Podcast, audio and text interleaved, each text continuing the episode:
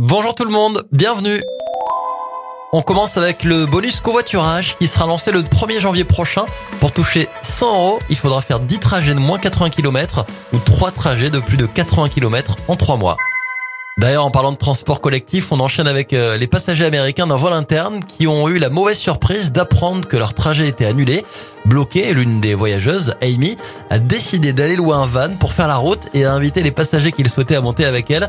Au total, 12 autres personnes ont accompagné euh, Amy à bord de ce van pour parcourir 1000 km. Une histoire de Noël qui a fait le buzz et qui a été partagée sur les réseaux sociaux.